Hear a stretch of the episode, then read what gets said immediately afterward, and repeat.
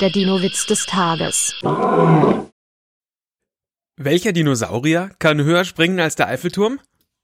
Jeder Dinosaurier, denn der Eiffelturm kann gar nicht springen.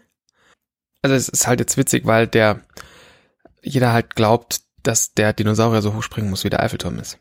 Aber es ist wegen dem Eiffelturm, weil der ja ein Turm ist und einbetoniert und die Dinos nicht.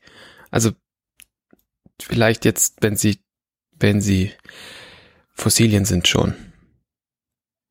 Eigentlich ist es gar nicht so lustig.